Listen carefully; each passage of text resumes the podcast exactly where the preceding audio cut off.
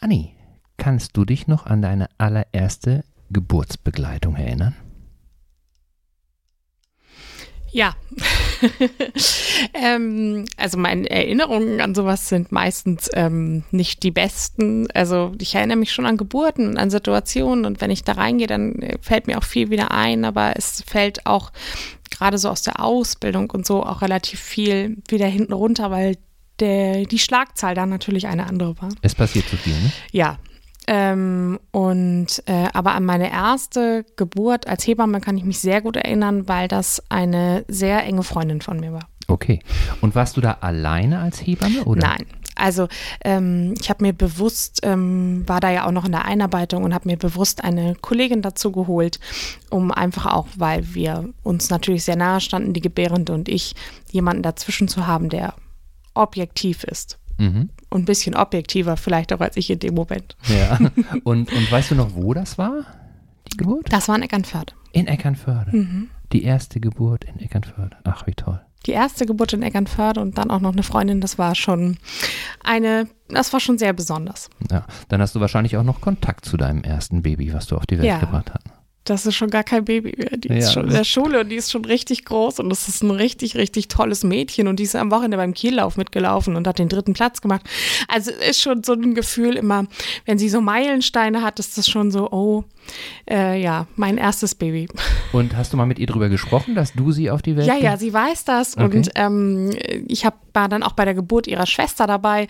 Ähm, Ach. Beim dritten Kind war ich nicht dabei, weil wir da zeitgleich schwanger waren, aber ähm, das ist jetzt die beste Freundin meiner Tochter. Also von daher, das ist schon ein sehr enges Band, was da ist und ähm, schon sehr besonders. Irgendwann, glaube ich, kann sie es nicht mehr hören, aber noch ja. kann sie es gut hören. Okay, okay. Du, dann wollen wir mal gucken, ob du dich demnächst auch an den heutigen Podcast so gut erinnern werden wirst, wie an deine erste Geburtsbegleitung. Wollen wir loslegen? Ja. Ikerne Cast.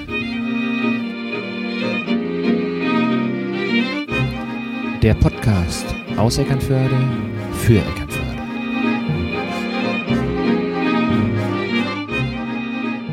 Hallo liebe Leute, herzlich willkommen zu einer neuen Folge vom iKernecast. Schön, dass ihr wieder mit dabei seid. Herbstferien sind Urlaubszeit und Sven weilt noch mit seiner Familie in seinem wohlverdienten Urlaub. Aber hört selbst, was er uns ausrichtet. Ja, hallo Holger, hier ist Sven. Du, ich wollte mich noch mal ganz kurz bei dir melden und ähm, freue mich natürlich auf unsere nächste Folge. Leider kann ich ja nicht dabei sein, da ich gerade mit meiner Familie in Spanien auf der schönen Insel Mallorca bin. Ja, wir haben 27 Grad und äh, lässt sich ganz gut aushalten hier am Pool mit einem leckeren Cocktail in der Hand. Nichtsdestotrotz drücke ich euch die Daumen für die nächste Folge höre natürlich auch auf jeden Fall rein und ja, dann sehen wir und hören wir uns ja sicherlich schon wieder, wenn ich dann wieder zurück bin im schönen Eckernförde. In diesem Sinne wünsche ich nun ganz viel Spaß beim Zuhören und natürlich auch mit unseren Gästen in der nächsten Folge. Also macht's gut, bis bald, wir hören uns. Bleibt stabil. Tschüss, tschüss. Vielen Dank, Sven. Bis bald dann wieder gemeinsam. Ähm, eine Info für euch. Es kann sein, dass ihr, wenn ihr die Folge hört, äh, Sven vielleicht schon auf der Straße seht. Um das zu erklären, gibt es jetzt einen kleinen Blick hinter die Kulissen. Der Zeitpunkt, in dem die heutige Folge aufgenommen wird, ist nicht identisch mit dem Zeitpunkt, in dem sie online geht. Das ist eine ganz überraschende Info an euch wahrscheinlich, ne? Ja. Wenn ihr die Folge hört, ist Sven wahrscheinlich schon zurück aus dem Urlaub und freut sich auf die nächste gemeinsame Folge. Heute bin ich allerdings dann nochmal allein am Mikro. Zunächst, wie gewohnt, ein kleiner Rückblick auf die letzte Folge oder besser gesagt auf die letzten beiden Folgen. Es war ja thematisch eine Doppelfolge. Wir haben da ähm, durchweg positives Feedback äh, bekommen. Allerdings muss ich eine Sache richtigstellen. Und zwar haben wir in der vorletzten Folge unter anderem über das äh, gefühlte Zusammenwachsen der Generationen gesprochen und dabei neben vielen anderen Dingen darauf hingewiesen oder erörtert, äh, wie sich die jüngere Generation äh, Gehör verschafft, dass sie einfach lauter wird. Und eine Hörerin hat mich darauf hingewiesen, dass ich in diesem Zusammenhang wohl etwas falsch zitiert habe. Also, als ich über die Klimademos gesprochen habe, hatte ich Friday for Futures und nicht, wie es richtig heißt, Fridays for Future gesagt. Vielen Dank für den Hinweis. Ich habe mir daraufhin die Folge nochmal angehört und siehe da, ich habe mich tatsächlich vernuschelt. Ich bitte insoweit um, insoweit um Verzeihung und gelobe Besserung auf jeden Fall. Richtig schön äh, ist es aber, dass ihr so genau hinhört und uns dann eben auch äh, Feedback gebt. Und auch zu unserem heutigen Gast freuen wir uns schon auf eure Rückmeldung. Denn die heutige Gästin, muss man sagen, ist in einem Bereich unterwegs, der im wahrsten Wortsinn den Beginn eines neuen Lebensabschnitts darstellt. Jede Schwangerschaft und jede Geburt ist einzigartig. Unser Ziel ist es, dass Sie, die werdenden Eltern, das einmalige Erlebnis der Schwangerschaft und Geburt bewusst erleben können. Ruhe und Geborgenheit von Anfang an. Mit diesem Zitat beschreibt der heutige Gast das, was ihre Tätigkeit ausmacht. Aber was bedeutet das inhaltlich und wie macht sie das eigentlich und was braucht man eigentlich alles dafür? Diese Fragen und noch viele mehr freue ich mich heute der Hebamme Ann-Kathrin Brien stellen zu dürfen. Hallo Anni, schön, dass du da bist. Hallo. Hab ich dich bzw. Äh, euch richtig äh, zitiert? Denn ähm, das, was ich eben ähm, abgelesen habe, äh, das habe ich auf ähm, der gemeinsamen Website der Beleghebammen Eckernförde gefunden. Und da bist du ja auch mit dabei. Genau, ja, das ist total richtig. Ja, total richtig, trifft. total richtig. Und das, das äh, ist ja sozusagen euer Leitbild. Habt ihr das gemeinsam erarbeitet oder ist es so, dass sich das mehr oder weniger so aus eurer Arbeit ergeben hat? Ähm, das haben wir, also naja, gemeinsam erarbeitet. Also wir leben das. Ihr lebt und, das, ja. Ähm, wenn man das so lebt, dann steht man da irgendwann vor so einem Ding, wie wir entwickeln eine neue Homepage. Was schreiben wir denn da drauf? Und ähm, dann tauscht man sich aus und denkt, okay, was ähm, klingt so, als wären es wir. Ja. Und das war der Versuch, ja. Ja, schön. Ein schöner Versuch. Ein schöner ich glaube Versuch. auch. Wirklich schön, schöne Worte und, und äh, beschreibt ja auch so die Situation. Ja, vielleicht für alle, die dich noch nicht so gut äh, kennen, beziehungsweise noch nicht in den Genuss gekommen sind, ähm, dich äh, in besonderen Situationen kennenzulernen. Magst du dich kurz vorstellen? Ja, also mein Name ist Ann-Kathrin Brien. Den Namen haben meine Eltern mir mal gegeben. Ähm, Finde ich auch großartig. ähm, aber irgendwann ist es zu Anni geworden und das schon in der Grundschule.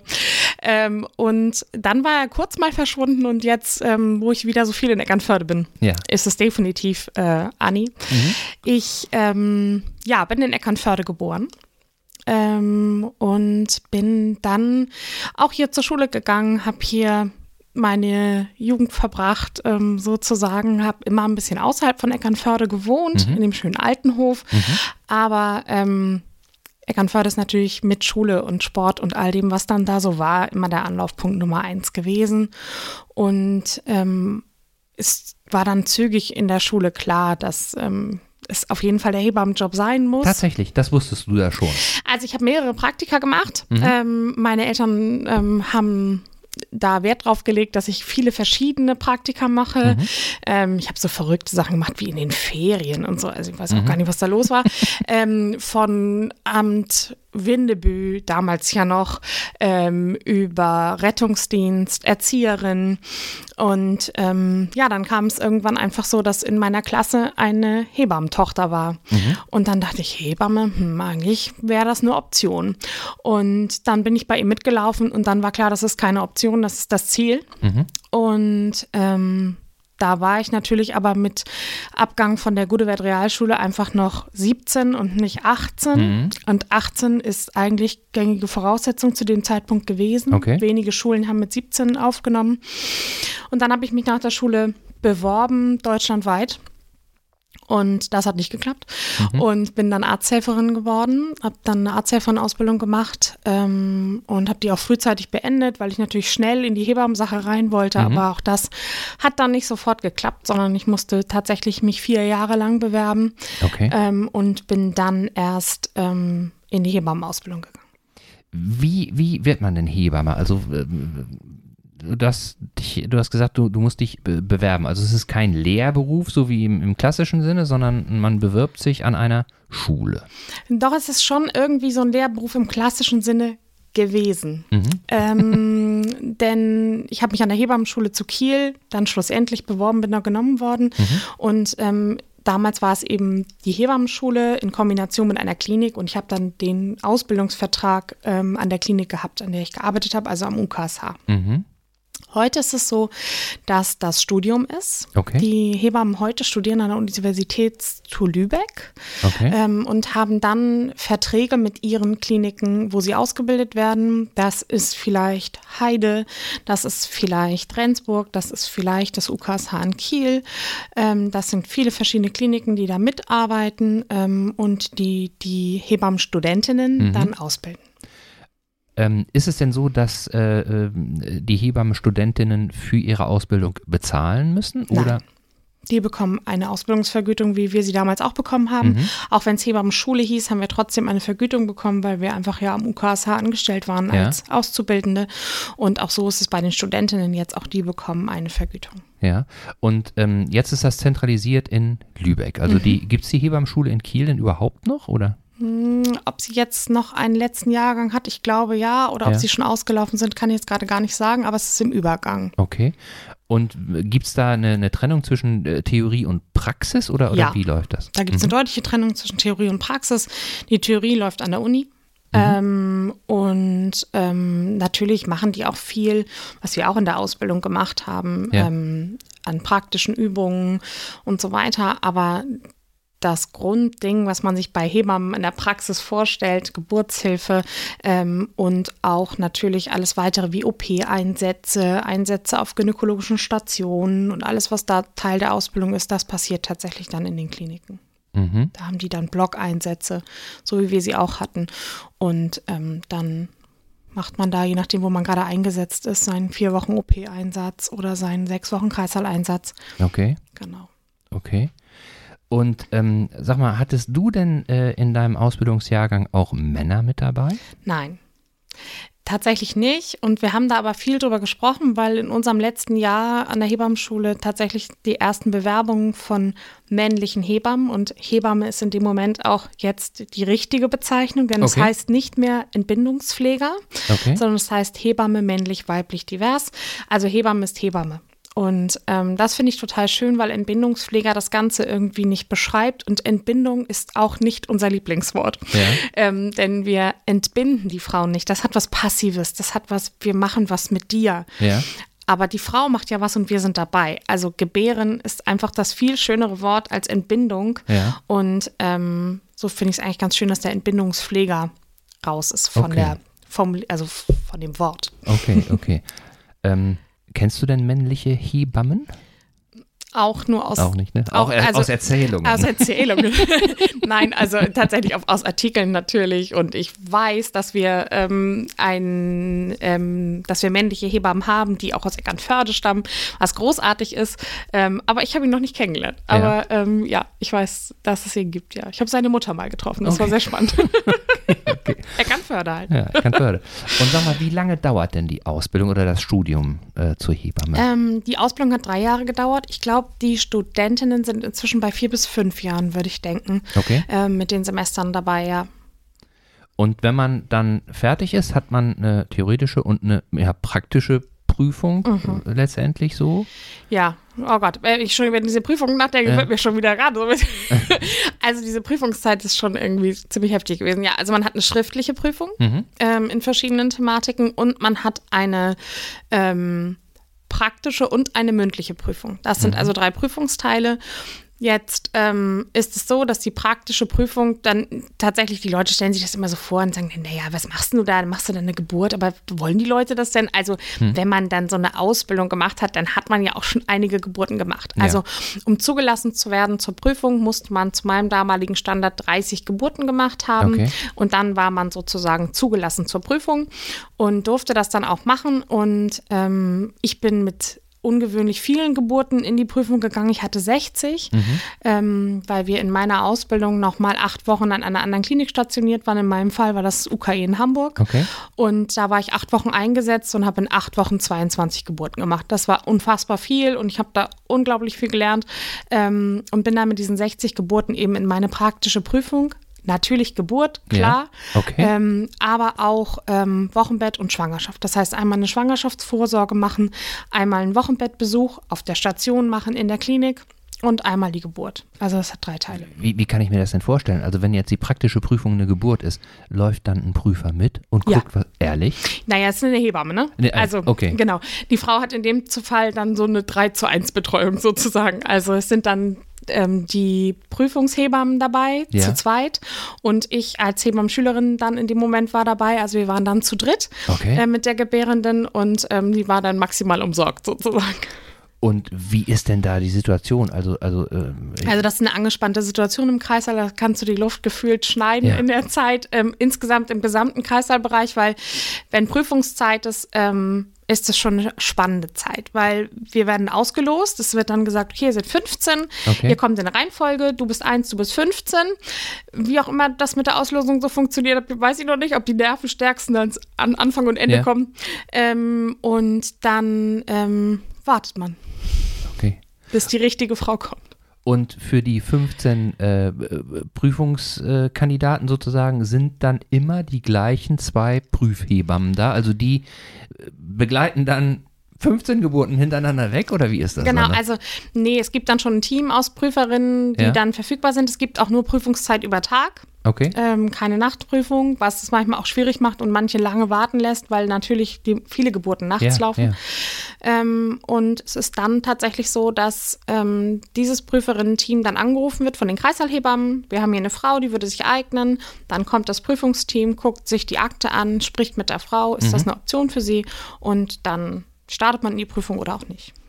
Das stelle ich mir ja furchtbar vor. Das ist furchtbar. Also ja, insbesondere, wenn, wenn ich mich jetzt mal versuche, in die Situation äh, zu versetzen, überhaupt eine Prüfung irgendwie. Da ist es ja schon schwierig, äh, wenn man weiß, morgen um 10 Uhr habe ich die Prüfung.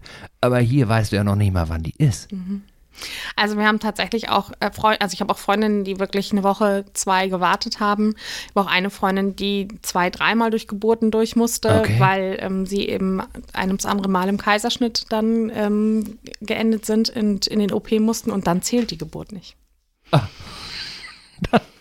Also es muss eine eine. Ob sich das geändert hat von den Regularien, ich habe schon gehört, dass es Hebammen-Schulen oder jetzt auch Universitäten gibt, wo es jetzt anders ist. Ja. Aber zu unserem Zeitpunkt war das so, ähm, dass das tatsächlich äh, ein Kriterium war. Es soll, musste tatsächlich eine originale okay. Geburt sein, ja. Ja, kein Wunder, dass dann die Ausbildung so, so lange dauert, weil man ja nicht weiß, wann man geprüft werden kann. Okay. Und du sagtest eben schon, äh, du hattest 60, 60 äh, Geburten im Rahmen deiner Ausbildung. Kannst du dich noch erinnern, wie viele Geburten du jetzt begleitet hast? Oder ist das irgendwann so, dass man da so ein bisschen den Überblick verliert? Also ich habe Kollegen, die führen Buch, ähm, aber ich bin immer nicht so der Buchführer hm. tatsächlich. Ich bin nicht so die, die sich alles aufschreibt, alles ganz genau merkt, immer genau weiß, wann, wo, wie, was war. Ich kann mich an Situationen erinnern, an Gefühle, die da waren und so. Das ist ganz oft so. Mhm. Aber ich führe tatsächlich kein Buch. Also ähm, ich könnte es nicht sagen, wie viele es insgesamt waren, denn in der Ausbildung ist es ja auch so, das sind dann 60, ja. die gezählt wurden. Also es sind 60, wo ich eigenhändig sozusagen dran war. Wo du mitgemacht hast. Genau, sozusagen. aber es sind ja super viele andere Geburten, die ähm, nicht so physiologisch liefen, dass die Hebammenschülerin die gemacht hat, sondern ja. da sind ja ganz viele andere Geburten, wo ich dabei war. Ja. Ähm, da sind aus meiner Ausbildung natürlich ganz viele Kaiserschnitte, wo ich dabei war. Also wenn wir jetzt mal nicht nur von denen gehen, die gezählt wurden für die ja. Ausbildung, sondern wirklich die, ähm, die Kinder, die ich ins Leben begleitet habe, also ja. wo ich dabei war, wo ich die, mit diesen Familien und auch den Eltern in den ersten Minuten, Stunden und auch rundherum davor, danach dabei war. Da sind ja, das sind ja, also damit kann man Schulklassen füllen. Ja. Ähm, das ist unfassbar. Also das ist schon irgendwie, wenn man sich das so vorstellt und das nochmal so in kleinen Menschen sieht oder jetzt ja auch schon dann relativ großen Menschen, ähm, die ersten aus der Ausbildung, dann ist das schon echt verrückt. Also das ist schon was Besonderes und man sieht sie ja eigentlich auch nie wieder. Also nee. ähm, tatsächlich ein Kind mal wieder getroffen. Ähm, die sagte mir ihren Namen und auf einmal dachte ich so, huch, du kommst mir bekannt vor. Also mhm. es war wirklich ganz besonders und ähm, sie war aber alleine. Also ihre Eltern waren nicht dabei, mhm. ähm, von daher können wir auch nicht groß drüber reden, aber ähm, das war schon irgendwie ein ganz besonderer Moment. Also das sind schon ganz viele Kinder, wo ich irgendwie da rundherum und auch äh, Familiengeschichten, die man da irgendwie mhm. mitbekommen hat und miterlebt hat. Ich glaube, umgekehrt ist es, ist es anders. Also wenn, wenn, äh, äh ich kann mich jetzt äh, noch ähm, an die äh, Hebammen erinnern, die bei den Geburten meiner Kinder dabei waren. Wobei, wenn ich jetzt gerade so richtig überlege, wenn ich jetzt Namen nenne, würde ich nur jeweils eine von den beiden.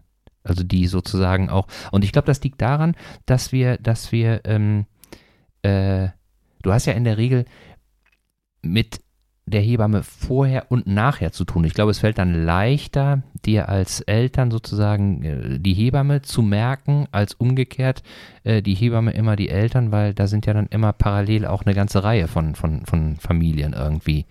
Das kommt ja immer darauf an, in welchem Modell hat man denn geboren. Mhm.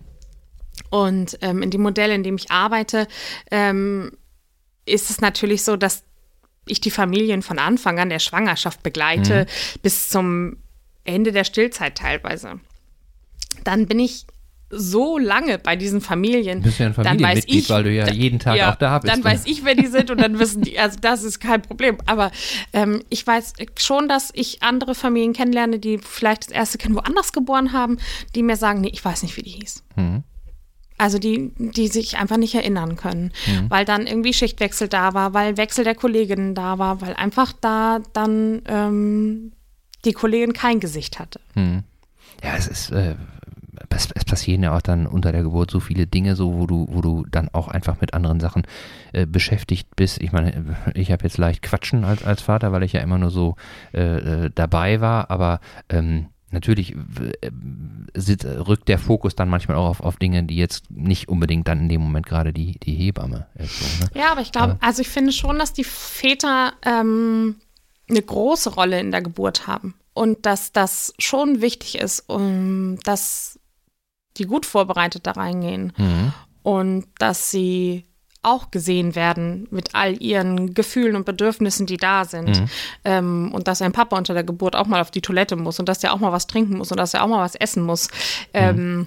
Okay, schlafen ist schwierig, aber äh, zumindest so diese anderen Grundbedürfnisse, ja, alles ja. außer Schlafen, ähm, finde ich schon, dass, also versuchen wir schon in den Geburtsvorbereitungskursen den Männern auch an die Hand zu geben, ähm, dass es schon wichtig ist, dass sie auch darauf achten, dass ähm, sie was gegessen haben, was getrunken haben, dass sie was Gemütliches anzuziehen mhm. haben dabei, da muss jetzt nicht jemand mit Schlips und Kragen von der Arbeit sitzen und irgendwie die ganze Zeit denken, oh, äh, wo bin ich hier, ähm, sondern das ist schon wichtig. Mhm.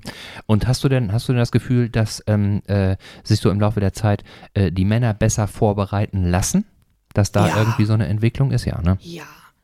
Also natürlich, ähm, nun arbeite ich natürlich auch viel im ländlichen Raum. Ja. Ähm, jetzt soll das überhaupt gar nicht gegen den ländlichen Raum gehen. Ich wohne ja auch mittendrin ähm, und habe auch sehr viele Cousins und äh, Männer um mich rum und bin nun schon wirklich lange in der Freiwilligen Feuerwehr. Aber das ist auch schon noch manchmal drin. Ja, das hat mein Vater auch nicht gemacht. Mhm. Ach so. Ja, aber warum genau machst du das jetzt nicht mhm. mit dem Wickeln? Also das ist schon, manchmal ist das noch in den Köpfen drin. Mhm. Da ist manchmal noch ganz schön viel Staub, den man manchmal zur Seite schieben muss. Und ähm, das ist für mich manchmal schwierig, ähm, weil ich überhaupt nicht so groß geworden bin, weil das für mich überhaupt nie Thema war. Mhm. Ähm, da gab es keinen, das ist eine Frauenaufgabe, das ist eine Männeraufgabe. Mhm. So die Rollenverteilung ja. hat sich dann schon so ein bisschen aufgelöst. Ja, ne? das hat sich schon sehr aufgelöst, ja. Mhm. Nun lebe ich ja auch in einer sehr aufgelösten Rollenverteilung. Ja, ja, ja, ja, ja, klar. ja. Klar. Aber ähm, jetzt, äh, wo du gerade sagtest, äh, ländliches äh, Gebiet, hast du denn auch schon mal ähm, jetzt äh, in deiner Praxis äh, Hausgeburten begleitet? Ja, also ich habe am Anfang der Ausbildung, ähm, äh, Anfang der Ausbildung, am Anfang ähm, meiner selbstständigen Tätigkeit schon auch ein paar Hausgeburten mit begleitet, mhm. ähm, bis zu dem Zeitpunkt, ähm, wo wir dann ähm, in dieses Zwangsqualitätsmanagement sozusagen kamen und klar war, wenn wir weiter Hausgeburten begleiten wollen, mhm. müssen wir ein Qualitätsmanagement vorlegen, was regelmäßig von einer externen Firma geprüft werden muss. Okay. Und da war der Aufwand dann einfach so riesig und gefühlt dieser Berg an Bürokratie so groß, dass wir erstmal gesagt haben, okay, stopp, mhm. das schaffen wir nicht noch nebenbei, das müssen wir jetzt erstmal zur Seite schieben, das kriegen wir nicht hin. Weil wahrscheinlich auch der Anteil von Hausgeburten dann doch eher gering ist, ne? Oder, oder hast du das Gefühl, dass das Nee, also es ist schon so, dass wir die Kollegen, die äh, Hausgeburten begleiten, dass sie eine Menge zu tun haben. Ja. Und dass die Familien, die eine Hausgeburtshebamme suchen, wirklich auch lange suchen müssen ja. und, und die Kollegen auch weite Wege machen. Ja. Das ist schon rar, das ist schon schade, ähm, dass das so wenig geworden ist ähm, von den Kollegen, die es anbieten. Ich glaube, mhm. die Familien ähm, sind auch vor allem in der Pandemie sehr ins häusliche Umfeld zurückgekehrt. Das stimmt, das stimmt. Jetzt, wo du das sagst, habe ich auch von zwei, von zwei ähm, äh, ja, werdenden oder gewordenen Müttern sozusagen äh, mitbekommen, dass die das auch gerade in der Pandemie aus unterschiedlichen Gründen dann eben auch so ähm, umgeswitcht haben. Also ja. ohne Pandemie wären die, hätten die keine Hausgeburt genau, machen wollen. Genau, also der Kappelner Raum zum Beispiel, der hat schon sehr stark zu Hause geboren in der Zeit okay. ähm, der Pandemie, vor allem als ähm, kurzfristig die Geburtshilfe in Eckernförde geschlossen war. Mhm, ja. Das stimmt, das stimmt. Ja, okay. Und sag mal, ähm, nochmal ein bisschen zurück. Jetzt äh, ist die Ausbildung fertig. Du hast ähm, äh, da die Prüfung äh, trotz widriger Umstände abgelegt. So, ähm, wie ist das denn dann? Wenn ich jetzt äh, geprüfte Hebamme bin, dann kann ich direkt loslegen. Dann kann ich entweder sagen, ähm, ich suche mir eine Anstellung als Hebamme oder ich mache mich selbstständig als Freiberuflerin. Oder welche Möglichkeiten sind da so? Die sind irgendwie super vielfältig. Das ist eigentlich das Schöne an dem Job, okay. dass ähm, dass eigentlich in jeder Lebensphase immer irgendwas geht. Mhm. Ähm, also, Hebammerei. Ich bin fertig und dann darf ich grundsätzlich, ich habe ein staatliches Examen abgelegt, ich darf dann alles. Mhm. Also ich kann dann theoretisch ähm, Hausgeburten begleiten, Klinikgeburten machen. Ich kann dann das machen, worauf ich irgendwie Lust habe und was sich vielleicht gerade so anbietet. Und es gibt Kollegen, die arbeiten angestellt. Mhm. Es gibt Kollegen, die arbeiten freiberuflich. Und dann gibt es Kollegen, die arbeiten freiberuflich ohne Geburtshilfe, freiberuflich mit Geburtshilfe, okay. außerklinische Geburtshilfe, Hausgeburt, Geburtshaus, Beleggeburt. Das ist dann ganz vielfältig. Da muss man bei den Beleghebammen auch nochmal unterscheiden. Ist das eine Beleghebamme? Wir unterscheiden mittlerweile in, jetzt wird es kompliziert, ja. Begleitbeleghebamme und Dienstbeleghebamme. Okay. Ähm, denn es gibt Krankenhäuser, die arbeiten also da sind, ist das Hebammenteam gar nicht angestellt, sondern es ist ein ausschließliches Beleghebammenteam, ja. wie in unserem Team auch. Ja. Aber die machen keine 1 zu 1 Betreuung. Die betreuen nicht direkt, die machen keine Begleitbeleggeburten. Und bei mir in meinem Team ähm, ist es jetzt so, dass wir Begleitbeleggeburten machen und Dienst Beleggeburten machen. Mhm. Also beide Varianten fahren, aber es gibt eben auch Häuser, wo auch Beleghebammen arbeiten, aber die nicht in der 1 zu 1 Betreuung arbeiten, sondern ausschließlich im Dienst sich organisiert haben. Okay, 1 zu 1 Betreuung. Eine Geburt, eine Hebamme. Eine Geburt, eine Hebamme. Ähm, hat aber nichts damit zu tun, dass äh, du ähm, in der 1 zu 1 Betreuung auch äh, vorher schon die werdende Mutter betreut hast, sondern es bezieht sich auf die Geburtssituation. Ja. Okay. Genau, das ist ausschließlich die Geburtssituation. Natürlich ist es großartig, ähm, wenn ich die Schwangerschaft schon betreut habe, die Geburt betreue und das Wochenbett dann betreue. Aber dadurch, dass wir dass dieses System, in dem ich arbeite, so einzigartig ist, haben wir schon manchmal auch Frauen, die einfach zu weit weg von meinem Wohnort wohnen, als dass ich sie vorher und nachher betreuen kann. Mhm. Und deshalb ähm, es dann dazu kommt, dass sie sich ausschließlich zur Geburtsbetreuung bei mir angemeldet haben. Okay. Und jetzt muss ich nochmal einmal nachfragen, wenn ich jetzt keine 1 zu 1 Betreuung äh, als äh, ähm, werdende Mutter sozusagen erhalte, dann ist es so, ich gehe ins Krankenhaus und dann wird die Hebamme, die Dienst hat, dazukommen. Wird dazukommen. Kann aber sein, dass wenn eben jetzt noch, noch weitere äh, Geburten parallel dazu, dass ich dann eben auch mal einen Moment allein bin oder dass sie sich um was anderes kümmert. Genau, je nachdem, wie das Team organisiert ist. Also okay. das ist super unterschiedlich, wie die Teams sich organisiert haben. Ähm, es gibt ähm, als Beleghebamme schon einen Maximalschlüssel, den ich betreuen darf. Mhm. Den gibt es theoretisch als Angestellte auch, aber der ist natürlich nicht zu halten. Mhm. Ähm, ich als Beleghebamme kann natürlich in meinem Team weiter rumtelefonieren und kann sagen, hey, kannst du kommen? Hier ist noch eine weitere mhm. Frau. Ähm, beziehungsweise wir haben es auch so organisiert, dass unser Dienstplan immer ein Backup hat. Das heißt, ich habe immer einen Hintergrund, den ich dazu rufen kann. Mhm. Und wir versuchen unter der Geburt immer in der 1 zu 1 Betreuung zu bleiben. Mhm. Und ähm, es ist aber so, dass der Standard in Deutschland leider im Moment eher eine 3 zu 1 Betreuung ist. Das heißt, eine Hebamme kümmert sich um drei Gebärende okay. zur gleichen Zeit.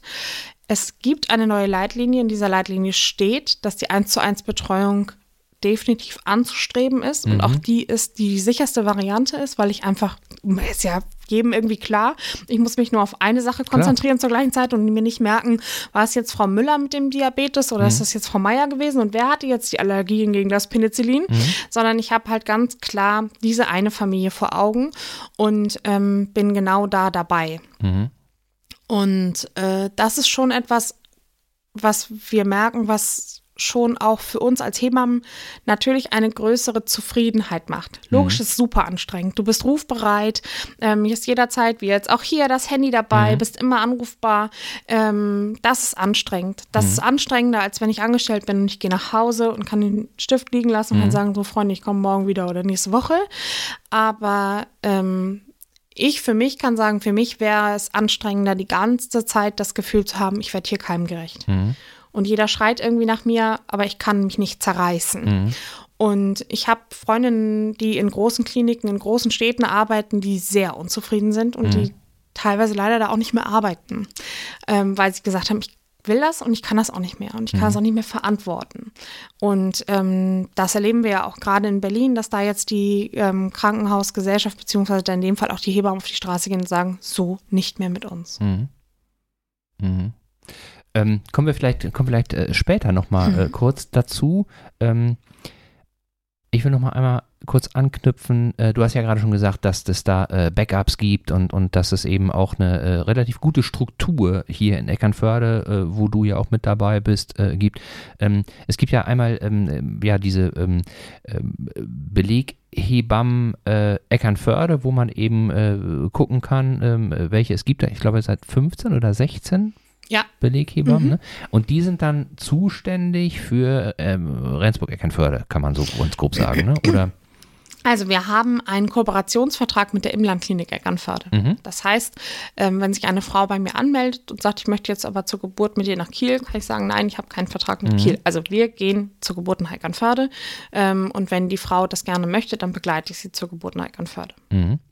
Und genau, ähm, habe ich mich verkehrt ausgedrückt. Also und es ist, es ist so, dass äh, wenn jetzt äh, irgendetwas dazwischen kommen sollte und du jetzt gerade nicht kannst, dann äh, gibt es ja in äh, diesem Team Beleghebammen Eckernförde jemand anderen, der notfalls einspringen könnte.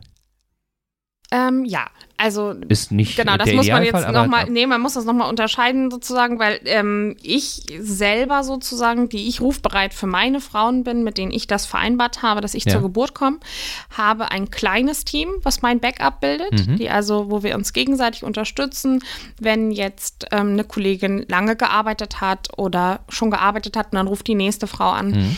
und merkt, nee, ich bin nicht mehr klar im Kopf, dass man die einfach dazu rufen kann und sagen kann, hey, du musst mich hier auslösen, ich brauche jetzt hier mhm. wirklich eine Pause, ich bin nicht mehr klar. Oder aber auch, und das ist eben auch wichtig, dass wir uns regelmäßig in freien Wochenenden vertreten. Also wir machen auch in den Rufbereitschaftszeiträumen trotzdem unsere freien Wochenenden mhm. und sagen, ich bin jetzt hier zwei Tage mal raus aus der Rufbereitschaft und die Kollegen aus meinem Team sind rufbereit. Mhm. Das andere ist das ganze große Team, was sich ja in einem Dienst für Frauen organisiert hat, die eben ohne feste Hebamme nach Eckernförde kommen. Mhm. Also wir, ich habe schon Touristinnen gehabt, die ähm, hier geboren haben, mhm. weil sie hier Urlaub gemacht haben und nicht damit gerechnet haben, dass das Kind sich so früh auf den Weg machen will. Mhm. Ähm, ja, und äh, dafür sind wir dann natürlich auch da. Oder Frauen, die eben sagen, nee, ich brauche keine feste Hebamme, ähm, ich gehe einfach so ähm, in den Dienst und nehme die, die da ist und nehme auch den Dienstwechsel in Kauf. Mhm. Ähm, dann ist es so, dass wir da organisiert sind und dass die Frauen sich in der Klinik melden, anrufen, sagen, also sie sind natürlich vorher angemeldet, mhm. Ähm, sagen, ich habe jetzt wen, dann rufe ich die zurück ähm, und ähm, spreche mit denen, dann verabreden wir uns und treffen uns an der Klinik. Mhm, okay, also dein, dein persönliches oder euer, euer äh, Backup-Team, das ist dann die Praxisgemeinschaft in, in Gettorf, ne? So genau, diese? unter anderem, ja. Unter mhm, anderem. Genau, also wir haben zu so einem kleinen Team von so fünf Kollegen zusammengeschlossen, ähm, damit es auch gut funktionieren kann, ja. ja. Mhm. Genau, genau.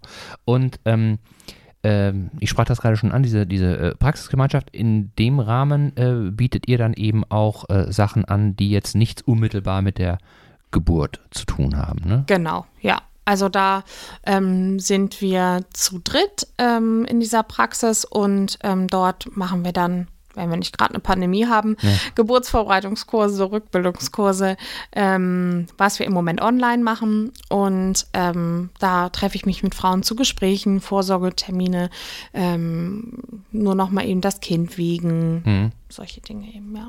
Was ich super finde, ich habe da ja auch mal geguckt, kurz mal, was sie anbietet. Also ich wusste nicht, dass es das gibt. Ein Geburtsvorbereitungskurs Zeit für dich.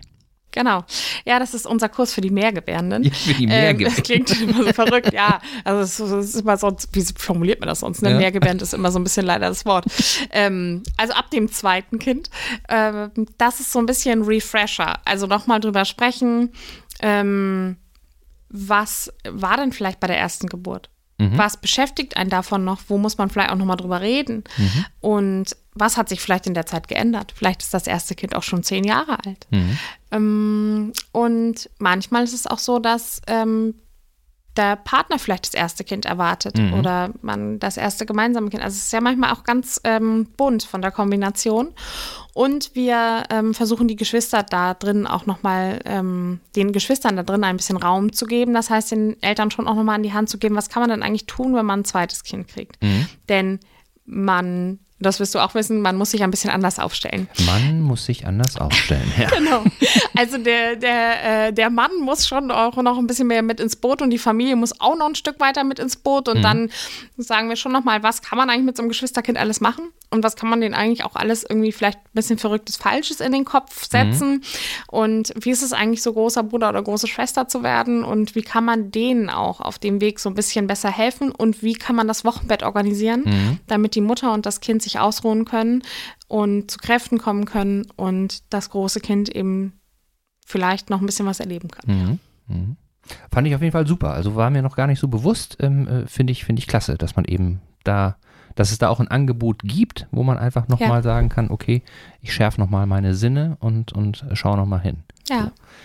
Jetzt nochmal für mich als äh, werdende Mutter. Ich bin schwanger, so, und ich ja. will dich als meine Hebamme haben. Ja. Was muss ich tun? Rechtzeitig anrufen. Also ich rufe dich, ruf dich an und sage, äh, ich bin äh, schwanger, dann und dann äh, habe ich irgendwie Termin so.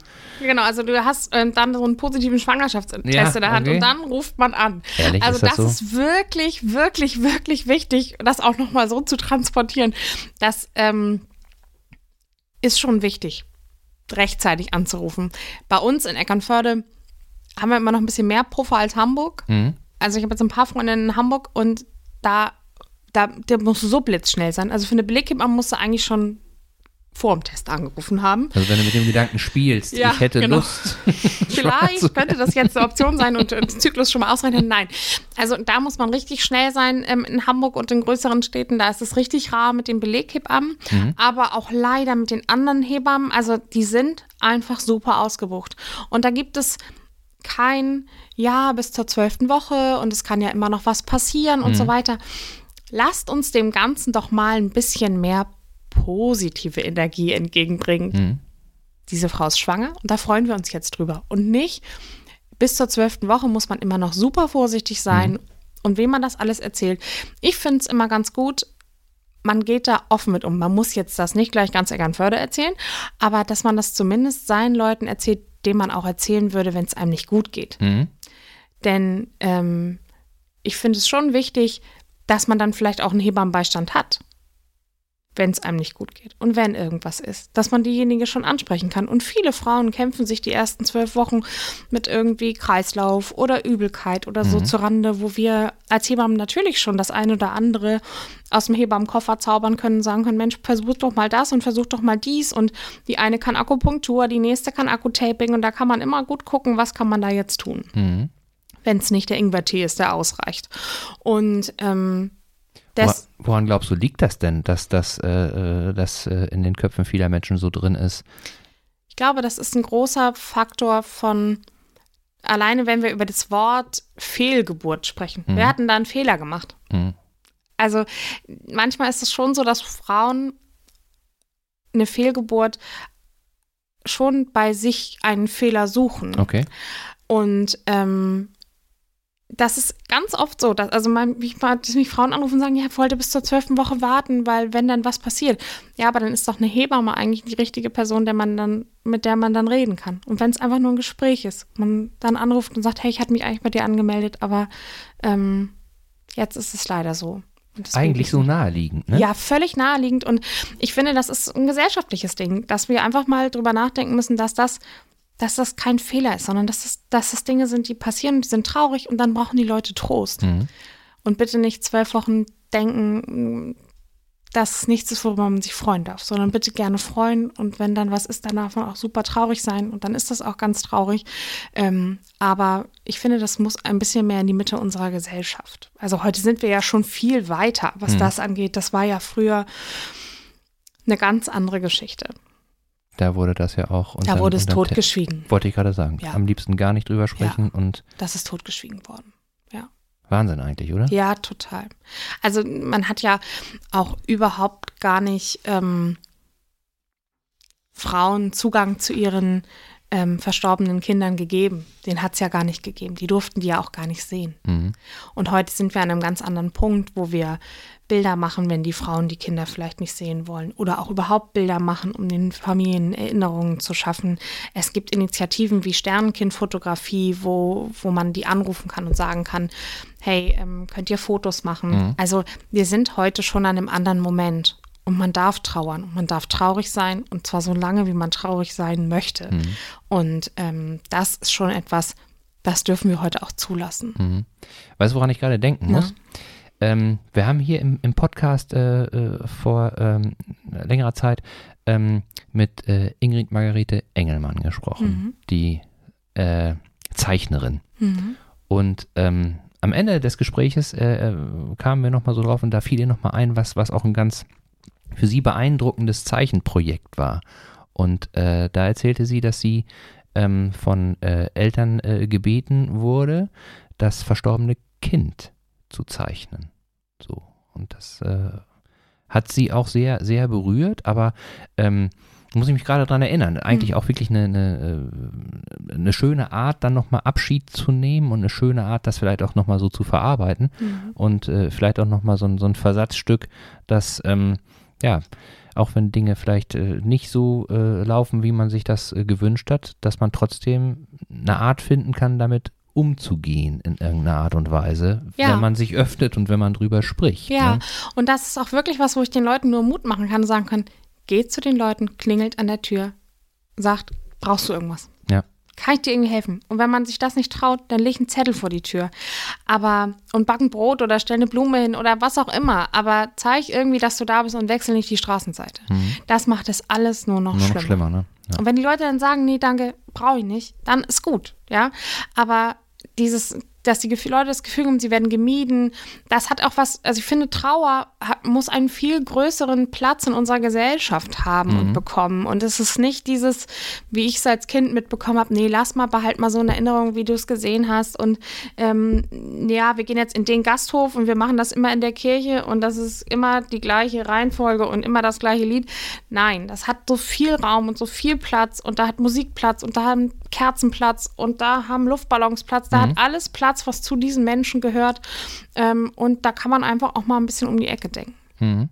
Und selbst da gibt es ja auch Menschen, muss ich wieder an unseren letzten Podcast denken, Fuß. als wir mit Angela Fuß gesprochen mhm. haben. Ne? Ja. Also äh, den, den äh, Beruf äh, der Sterbeamme kannte ich nicht. Das ist ja sozusagen das Pendant mhm. zu dem, mhm. was, wir, was wir jetzt gerade so ein mhm. bisschen besprechen. Und ähm, ja, da, da fand ich eben auch ganz äh, ähm, berührend und, und inspirierend, äh, welche ähm, Aspekte es eben auch gibt, die man aus so einer Situation, aus so einer Krisensituation dann entwickeln kann. Ne? So, und ja, und äh, unser Beruf wird ja immer ganz gerne als so wahnsinnig ähm, glücklich ähm, umschrieben mhm. und das ist er in den allermeisten Fällen auch. Aber auch wir haben einen großen Teil Trauerbegleitung mhm. und also großen Teil, aber es ist ein Teil unseres Jobs. Ähm, und wenn es dann so ist, ist es ja auch total. Und das äh, erleben wir, also das, ja, das ja. erleben wir natürlich schon in der Ausbildung, ähm, je nachdem, wo man die Ausbildung gemacht hat, auf ja. unterschiedlichsten äh, in unterschiedlicher Schlagzahl und ähm, Häufigkeit. Und ähm, das ist schon was, das ähm, begleitet uns Hebammen. Und ja. das ist schon ein großer Teil unseres Jobs. Auch immer wieder. Ähm, sei es nicht immer das, das Kind, sondern auch manchmal einfach Abschied nehmen von dem perfekten Kind. Ja. Ja wenn das Kind jetzt mit einem Herzfehler geboren wird oder so. Ähm, und da höre ich immer wieder Sätze bei ganz simplen Kleinigkeiten, wo ich denke, Mensch, das ist eine Besonderheit an diesem Kind. Mhm. Und dann kommt manchmal so die Frage, ja, konnte man das im Ultraschall denn nicht sehen? Also gar nicht jetzt von den Eltern oder so, mhm. sondern eher so vom Außen, wenn man drüber spricht. Ähm, und dann denke ich immer oft, ja, und dann? Dann? Wofür spielt das eine Rolle? Ja, genau, und dann. So, ja. Ähm, das ist immer so ein Ding, lieber aktiv fragen, was kann ich für dich tun, was brauchst du jetzt ähm, in dieser besonderen Situation, kann ich dir irgendwie helfen, als ähm, zu hinterfragen, was man hätte tun können, wenn denn dann. Mhm. Und eigentlich ist es ja auch die Frage, was hätten andere tun können. So. Genau, das ist, fragt, es, es ne? ist ja immer, ja also ja, aber diese Frage ist so wertend für alle Richtungen und für alle Leute, die daran beteiligt sind, für die Eltern, für die Umgebung, für den Arzt, für die Hebamme, für alle, die da dran waren. Und sie ähm, führt ja zu nichts. Zu gar nichts. Sie führt zu gar nichts. Nein. Ja. Nein. Ja.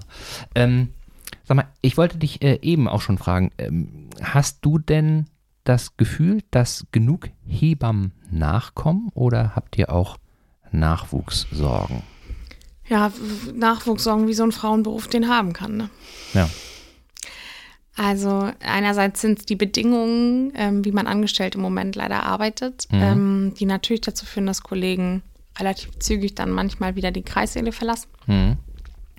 Der Beleghebammenjob ist jetzt nicht der beliebteste Job, weil er natürlich relativ familienunfreundlich ist ja. und ähm, viel, viel Arbeit bedeutet und wenig Freizeit. Mhm. Mm, also wir brauchen schon Nachwuchs, aber den kannst du ja auch nicht aus dem Boden stemmen. Nee. Nee, wie, wie insgesamt ja ähm, jetzt die letzten anderthalb Jahre auch gezeigt haben, dass gerade im Gesundheitssystem ja jetzt nicht nur durch Corona vieles irgendwie schlechter geworden ist oder äh, vielleicht sagen schlechter, dass ähm, ähm, enger enger, genau, enger geworden ist, aber dass ähm, bestimmte, bestimmte Dinge im Gesundheitssystem eben auch schon vor Corona so angelegt waren, dass man eigentlich da mal ein bisschen genauer hätte hingucken können. Ja, es ist halt müssen. schlecht, wenn auf einen Pflegenotstand eine Pandemie kommt. Ja. Das ist so der worst, worst case. Also als diese Pandemie kam, dachte ich, ja, genau das ist der Moment, wo wir sie nicht gebrauchen konnten. Ja, ne? ähm, das ähm, das war schon wirklich eine haarige Zeit. Mhm. Und es ist es, glaube ich, auch noch bis heute. Jetzt sind wir natürlich hier in Schleswig-Holstein mit unseren Zahlen toi, toi, toi, gerade so wie es ist. Mhm. Aber wir haben einfach Brennpunkte, wo einfach die Pflege an ihrem Limit und darüber hinaus durch Corona gekommen mhm. ist. Nun sind wir in den anderen Kliniken auch schon irgendwie in dem absoluten Personalmangel ähm, ganz häufig. Und ähm, es muss immer hin und her geschoben werden. Es werden Leute aus dem Frei geholt. Mhm. Es werden Auszubildende eingesetzt, wo sie eigentlich gar nicht eingesetzt werden sollten. Und das war schon zu meiner Ausbildung so. Mhm dass ähm, da schon Personalnot war und wir als Auszubildende dann und wann mal gefragt wurden, kannst du jetzt hier mal oder da mal mhm. vielleicht außer der Reihe irgendwas tun. Naja, und das kapriziert sich ja jetzt auch so in der, in der Situation, die wir jetzt hier auch in, in Eckernförde haben. Also ähm, äh, ist, ja, ist ja so, dass ähm, äh, die äh, Imlandklinik ja hier im Kreis Reizburg-Eckernförde zwei Krankenhäuser betreibt. Ne? So, und ähm, ich sage das jetzt nur mal so, wie, wie ich das so wahrgenommen habe mit meinem mechanischen Gehirn. Äh, beide äh, Krankenhäuser schreiben äh, rote Zahlen so und ähm, das hat sich, äh, also diese, diese wirtschaftlich schwierige Situation hat sich eben auch durch äh, Corona dann eben nochmal noch mal verschlimmert. Ne? Einmal, dass durch Corona einfach weniger Patienten in den Krankenhäusern waren, ähm, gleichzeitig natürlich auch die Hygienemaßnahmen mehr äh, Kosten ausgelöst haben und äh, dass äh, dadurch, dass wir hier in Schleswig-Holstein ja schon so ein bisschen auf der Insel der Glückseligen äh, waren, eben die Ausgleichszahlungen eben vom Bund nicht an die Krankenhäuser hier in Schleswig-Holstein so geflossen sind, aber eben auch äh, aufgrund von äh, strukturellen äh, Problemen. So. Und äh, diese strukturellen Probleme, die waren ja möglicherweise vorher auch schon irgendwie angelegt und jetzt überlegt man ja, ähm, was es, was es äh, für Lösungen äh, da geben kann. Und ähm, da ähm, wart, waren ja auch hier die Menschen Elternförder, aber auch die Hebammen durch diese Finger weg Demo äh, haben sie ja schon, habt ihr ja schon versucht, da einfach nochmal aufmerksam zu machen und zu zeigen, ähm, dass äh, ähm, man da irgendwie äh, nach, einer, nach einer vernünftigen Lösung äh, suchen sollte. Was ich so mitgenommen habe aus der, aus der äh, Situation ist, ähm, ich kann das ja immer nur so ein bisschen, so ein bisschen abstrakter äh, beurteilen. Also ähm, die Grundfrage ist ja oder bleibt ja, was ist uns allen sozusagen das Gesundheitssystem wert? Ne? So, das, das ist ja erstmal so eine Frage, die, die ich äh, beantworten müsste. So und äh, daran anknüpfend äh, stellt sich dann auch die Frage: So äh, muss Gesundheit oder muss die Verwaltung äh, von Gesundheit muss die rentabel sein? Das ist ja so die zweite Frage, die wir nicht der Kreis oder irgendein Mensch, sondern wir als Gesellschaft müssen uns die ja irgendwie ähm, äh, beantworten. So und ähm, wenn wir da jetzt irgendwie nicht, nicht äh, äh, mal grundsätzlich für uns so äh, eine Entscheidung treffen, dann, dann ist alles, was man jetzt so an Maßnahmen sich ausdenkt, immer nur so ein bisschen, so ein bisschen äh, kaschieren von, von Grundproblemen. So, ne? Und ähm, ich stelle eben auch fest, so äh, durch, durch die Pandemie und auch durch, durch alles, was sich danach so, so äh, ergeben hat, irgendwie, dass äh, tatsächlich auch viele Menschen so sich tatsächlich nochmal überlegen, ähm, was bedeutet denn ökonomisch handeln? Ne? Also geht es da tatsächlich nur darum, äh, Einsatz und Nutzen ins Verhältnis zu setzen? So und grundsätzlich muss das ja nicht nichts Schlimmes sein, aber vielleicht kann man äh, Nutzen ja auch irgendwie mal anders befüllen. Ne? Dass es eben nicht Nutzen für den Einzelnen, sondern Nutzen für alle ist irgendwie so. Ne? Ja, auf jeden Fall. Das ist ähm, nichts, was hier vor Ort entschieden werden kann. Ähm, also ja, natürlich muss es für diese Problematik jetzt aktuell hier vor Ort eine Lösung geben. Klar.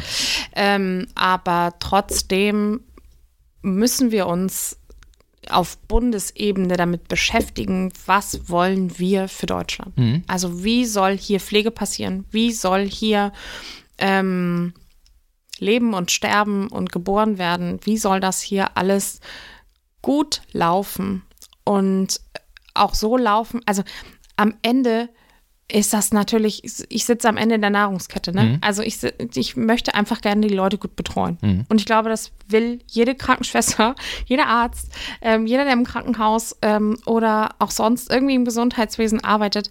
Das ist unser Ziel. Mhm. Deswegen haben wir das gemacht. Mhm. Deswegen haben wir diesen Job gemacht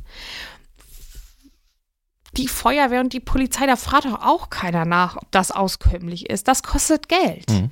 Und Krankenhäuser kosten auch Geld. Das ist so, ja. Ähm, und das ähm, ist so eins der ganz, ganz großen Themen, die, die ja schon länger brennen. Mhm. Also die wir natürlich immer mal wieder in den Medien ja auch aufploppen lassen und sehen. Fand großartig diese, diese ähm, Dokumentation und Begleitung dieser einen Krankenschwester, die da irgendwie die ganze Nacht begleitet wurde. Es mhm. war wirklich imposant. Ähm, und obwohl ich in dem Job arbeite, fand ich es trotzdem total faszinierend und habe gedacht, ja, verrückt. Also mhm. es ist einfach der Wahnsinn. Und das ist was, da muss irgendwie was passieren. Mhm also ich, ich äh, traue mir auch nicht zu, äh, da irgendwie eine, eine, Lösung jetzt irgendwie äh, parat zu haben, weil ich glaube, das ganze, das ganze Thema ist echt richtig, richtig äh, komplex. So, das ne? ist vielschichtig. Da sind so viele Punkte, an denen angefasst werden muss. Ähm, aber das Problem ist, je länger das Ganze dauert, je weniger Nachwuchs kriegen wir. Mhm. Und je weniger Leute haben Bock, in die Pflege zu gehen. Mhm. Und Pflege kann sowas Bereicherndes sein. Also für die pflegende Person, so wie für die andere Person, wenn ich denn die Zeit habe, mhm. mir die für diese Person zu nehmen. Und ähm, die habe ich nicht. Also die, äh, ich bin selbstständig, die nehme ich mir dann, mhm. die nehme ich mir aber von meiner Zeit. Mhm. Das nehme ich sozusagen von meiner Zeit mit meiner Familie ab. Und genau diese, diese Frage, die dürfte sich eigentlich gar nicht stellen, weil ähm, äh, ist ja auch so ein bisschen so ein bisschen äh, eine Frage, so, wie, wie gewichte ich Wichtigkeit? Ne? Mhm. So, wie, wie verteile ich Wichtigkeit auf, auf Dinge ja. so, ne? Und gerade Pflege und, und auch sowas, was du machst und auch äh, das, was äh, Angela Fuß macht und so, das sind alles so Sachen, ähm, wenn man in der Situation ist und da Hilfe braucht, so, ne, dann ist man bereit, alles dafür zu geben, diese Hilfe zu bekommen. Wenn man aber genau. nicht in der Situation ist, ja. dann ist es ganz weit weg. Genau, dann ist es auf einmal wieder ganz weit weg. Und ähm, ich habe schon ganz oft, also jetzt mal ganz außen vor von dem, was ich mache und beruflich mache, sondern einfach nur ich als Mensch, der ich bin, ganz oft erfahren dürfen, wie wichtig es ist, eine wohnortnahe Versorgung zu haben. Mhm. Das ist Gold wert, seinen Angehörigen in nächster Nähe besuchen zu können. Nun habe ich einen Führerschein und bin in der privilegierten Lage, ein Auto zu haben und ähm, dann irgendwie das nächste Krankenhaus auch zu erreichen, aber das ist ja nicht jeder. Ähm, das wäre für meine, meine Großmutter hat, also ich bin in einem Mehrgenerationenhaus groß geworden, die hat mit uns in einem Haus gelebt. Das wäre für die überhaupt nicht möglich gewesen. Also die hätte, wie hätten die da hinkommen sollen? Mhm. Also ja, na klar, sie hätte dann mit dem Taxi hinfahren können.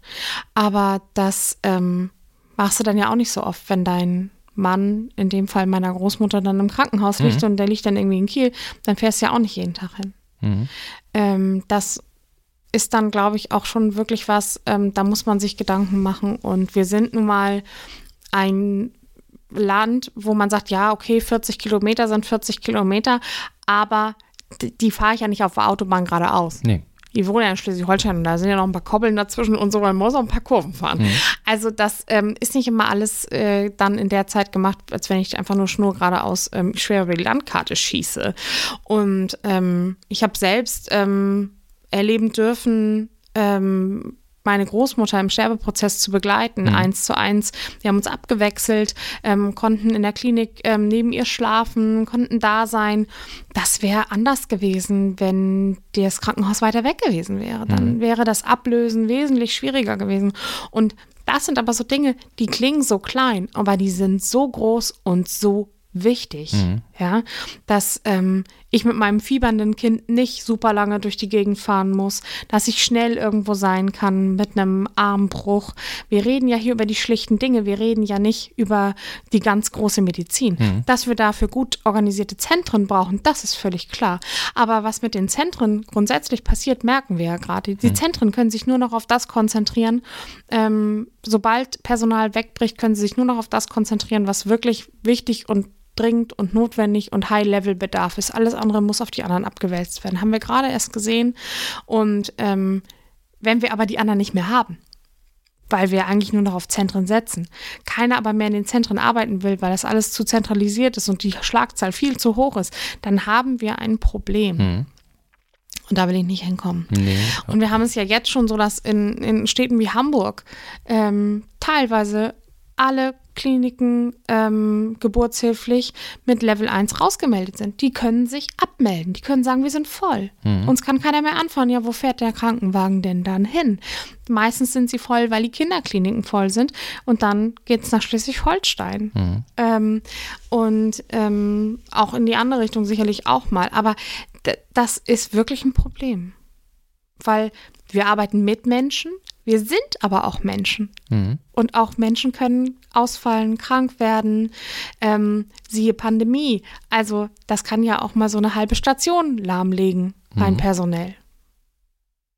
Ich glaube, das ist der entscheidende Punkt, dass äh, äh, man auf dem Blatt Papier äh, alles hin und her schieben kann. Aber ja, man muss eben sehen, es geht um Menschen so und was wollen wir als Gesellschaft, was mit uns Menschen passiert. Was ne? ist uns wert? Was ist, was ist uns viel, was sind uns viele Sachen wert? Ja. Ja. Anni, ein schöneres Schlusswort hätte ich mir fast nicht vorstellen können. Die Zeit verging wie im Fluge. Wir sind schon wieder über eine Stunde in Gange. Und ich habe hier auf meinem Zettel noch ganz, ganz viele Fragen stehen, aber vielleicht müssen wir uns da für ein nächstes Mal wieder verabreden. Ich danke dir ganz herzlich für die Einblicke in das in dein Leben als Hebamme. Und äh, ungeachtet äh, der doch äh, jetzt gegen Ende aufkommenden vielschichtigen Problemstellung ist ja eins gewiss, Hebamme ist schon ein ganz, ganz besonderer Beruf. Denn, ja, hast du eben selber schon gesagt, was kann es Schöneres geben, als Menschen auf diese Welt zu begleiten und behilflich dabei zu sein, dass sie hier ankommen. Das ja, ist super. Und dass das die Familien gemeinsam ankommen. Dass die Familien gemeinsam ankommen, genau. Und was ich, was ich persönlich auch einfach, einfach äh, schön fand und was äh, auch nochmal so klar geworden ist, dass ähm, ja, mit, mit äh, dem, was Angela Fuß macht, Sterbeamme, Hebamme, dass sich das eigentlich gar nicht so, also es unterscheidet sich schon, aber es gibt auch Gemeinsamkeiten und mhm. es gibt auch Dinge, die einfach dann äh, äh, an beiden Enden sozusagen eine Rolle spielen. Und ähm, ja, irgendwie habe ich das Gefühl, dass sich sozusagen der Kreis dann eben auch mit dem heutigen Gespräch so schließt. Ne? Ja. Das finde ich wirklich, ja, wirklich schön. Und damit sind wir auch zu Ende gekommen. Der Kreis hat sich geschlossen. Und ich kann nur mich nochmal an euch wenden und äh, sagen, dass wir uns über Fragen, Anregungen, Wünsche und sonstige Rückmeldungen, gerade auch äh, zu unserem heutigen Gast und zu unserem heutigen Thema sehr freuen. Dazu könnt ihr uns eine E-Mail schreiben an moin.ikerne-cast.de oder eben auch auf Facebook oder Instagram kommentieren und Nachrichten schicken. Und wenn es euch gefällt, was wir hier mit unserem kleinen Podcast so machen, dann erzählt es gerne euren Verwandten, Freunden, Nachbarn, Arbeitskollegen und auch Unbekannten. Natürlich nur, wenn es was Gutes ist und nur, wenn ihr Lust dazu habt. Nächste Woche hoffe ich, ist Sven dann wieder an meiner Seite und wir können dann äh, gemeinsam die nächste Podcast-Runde starten. Dann klappt das auch sicherlich wieder besser mit den Hinweisen auf äh, Social Media. Ich freue mich auf Sven, ihr hoffentlich auch. Also, bleibt stabil. Vielen Dank fürs Zuhören. Bis bald, bis nächste Woche. Tschüss. tschüss.